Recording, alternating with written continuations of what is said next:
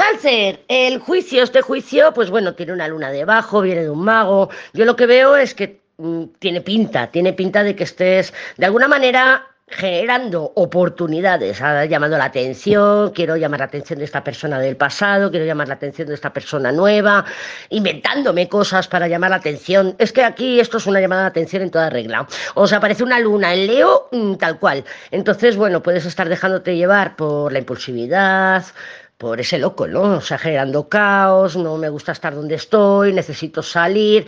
¿Y cómo lo hago? Buscando la atención de alguien, de alguien o de, o, de muchas personitas. El caso es que te veo pues haciendo publicaciones, te veo comunicando, te veo transmitiendo, te veo haciendo lo que tú hagas, pero mm, no siendo honesta o honesto ni contigo mismo ni con los demás.